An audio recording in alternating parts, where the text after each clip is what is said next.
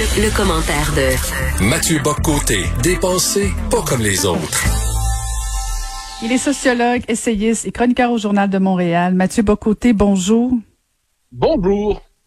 Très content de te parler ce matin et euh, je te lisais ce matin, euh, toujours aussi pertinent, mais euh, il y a une phrase qui m'a fait bien rire. Est-ce que vraiment des gens qui pensent que la Lune est un fromage flottant dans l'univers puis que la Terre est une boule de crème glacée, Mathieu? ben, ben, moi, j'aimerais beaucoup, franchement, ce serait pas désagréable de prendre une bouchée régulièrement. mais hélas, non, moi, c'est ce qui me frappe en ce moment, parce que, dans le texte, ce que je dis, c'est qu'il y a de légitimes questions à se poser sur toute une série de choses. La gestion de la pandémie, euh, l'efficacité des mesures utilisées, le traitement médiatique qu'en est fait, euh, notre, notre capacité de résister aujourd'hui à une nouvelle menace comme ça qui flotte dans notre environnement, la capacité qu'a l'OMS de bien coordonner la riposte. Il y a toute une série de questions qu'on peut se poser.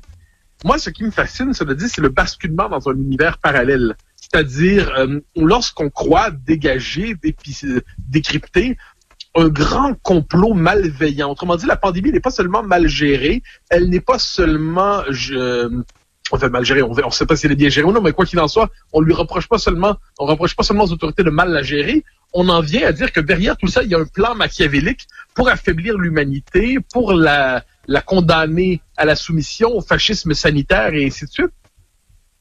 Et là, quand on tombe dans cette espèce d'idée d'intention malveillante planifiée à grande échelle par des pouvoirs privés et publics tout puissants et malveillants, là, j'ai l'impression qu'on bascule dans un univers parallèle. Or, ce qui est assez fascinant, c'est que ceux qui ont basculé dans cet univers, euh, euh, tiennent véritablement si cramponne, euh, ne veulent pas en sortir, comme s'ils avaient finalement vu la lumière. Hein. Ce sont des éveillés de l'autre côté. Il y a les woke de gauche, puis il y a les woke de droite. Et puis là, les nouveaux woke là-dedans, les woke de droite sont persuadés d'avoir décrypté un grand, un grand complot mondial. Et là, moi, il y a deux choses là-dedans. D'un côté, il y a l'irrationalité manifeste qui s'exprime à travers ça de l'autre côté, c'est le symptôme d'un malaise qu'il nous faut prendre au sérieux.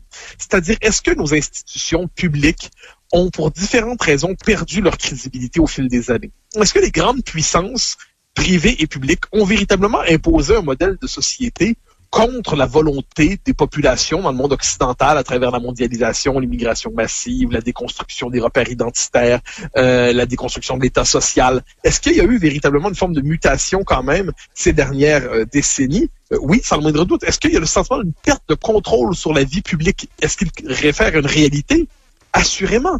Donc tout ça, c'est il y, a, un fondement rationnel à la perte de confiance. Le problème, c'est que le besoin d'expliquer, plutôt que de se tourner vers cette espèce de perte de pouvoir complexe qui est liée au développement d'une gouvernance globale et ainsi de suite, on préfère se tourner vers l'hypothèse simplificatrice et en dernière instance un peu ridicule de cette secte de gens au chapeau inquiétant qui finalement dirigerait le monde en cachette. Et ça, c'est véritablement donc ce besoin de comprendre, ce besoin d'expliquer, ce besoin de faire du sens avec les événements, ce besoin de rationaliser ce qui se donc qui est compréhensible, bascule ensuite dans des théories du complot qui récupèrent tout ça, et là, ça rend le monde inintelligible et ça crée des univers parallèles euh, qui rend la conversation impossible entre gens qui, euh, qui vivent finalement plus dans le même monde.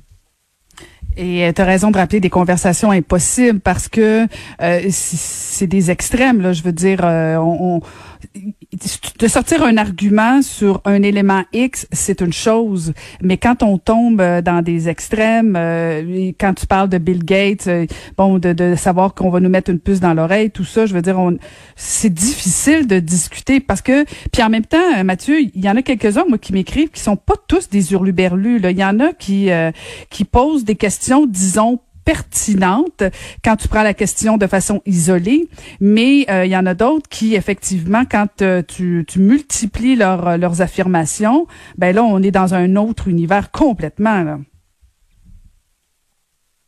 Ben, je suis tout à fait d'accord. Il y a des tonnes de questions tout à fait pertinentes qui peuvent et doivent être posées. Ça, ça m'apparaît évident. Euh, sur la sur la gestion de la crise. Mais le moment où on en vient à décider que Horacio Arruda n'est pas simplement ce, médecin qui gère la santé publique au Québec, mais le porte-parole de l'ordre mondial qui imposerait ses ordres au gouvernement Legault. Euh, là, on se dit, de que c'est.